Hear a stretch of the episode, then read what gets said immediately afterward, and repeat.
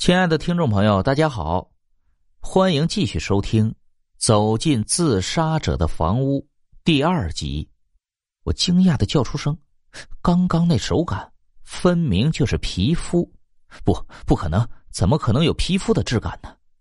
我再次摸了摸，那确确实实是皮肤的质感。难道这是人皮做的？我的手电筒掉在了地上，月光依旧清冷。照在那张画像上，显得异样的骇人。我小心翼翼的准备拿起我的手电筒，踢踏踢踏，那个脚步声，这里应该有很多年没有人住了吧？可是为什么呢？一定是幻觉。但是，我拿起手电筒一照，原来是一只老鼠。再次用手电筒划过那幅画，影针。死于一九九七年，我有种不祥的预感。一行小小的字就题在那幅相册下面。我发觉我的手湿湿的，好像是刚刚摸到了那些锈水。我不客气的往墙上擦了一把，然后缓缓起身。一条极为死寂的长廊，带着扑鼻的刺激气味。听说那个女人是在家里的二楼自杀的。而且死的时候，那条尸体还挂在那条梁上，随风飘荡。我不经意间的打开了那道门，这里除了所谓的传闻，就再也什么都没有了。我淡淡的一笑，看来我的夜探鬼屋计划泡汤了。我缓缓的走出房间，再次往楼下走，安静的几乎可以听到自己的心跳。一，二。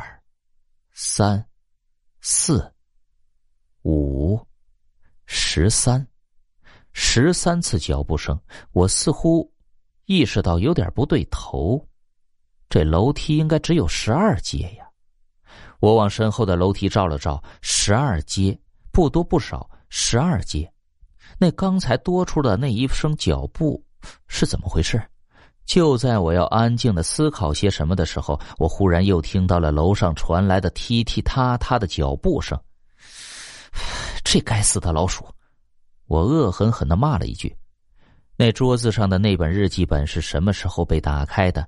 我记得明明合上了呀。我用手去摸了摸那本日记本，湿湿的，血腥味扑鼻而来。我的天，那不是锈水吗？怎么？我似乎记起刚刚好像还摸了什么东西在那面墙上。我快速的抄起手电筒上了楼。我突然间愣住了，就在手电筒晃动的一瞬间，那照片上那个女人什么时候多了一丝诡异的笑容？那照片上的女人呈现出一个诡异的弧度，一闪即逝。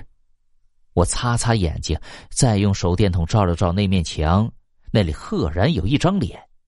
那张脸缓缓的从墙里面探了出来，我发觉我刚刚用手指擦的部分还留着我的血迹。放，放，我出去！那一声极有磁性的声音刺穿了我的耳膜，我越来越发觉那张脸就跟那墙上贴用大耳环钉钉的画像一模一样。我惊恐的跑下楼。可是还没等我脚步迈开，只听耳边鼓起了一阵风声。你不是总喜欢来这里看我吗？那今天就来陪我吧，陪我吧！我惊恐的跌下楼梯，奋力的冲向那道大门。该死的，是谁把门给关上了？我奋力的摇晃着那道大门，只觉得背后一凉，有什么东西正轻轻的拍着我的背。过来陪我，声音异常的空洞。三年前的今天，三年后的今天，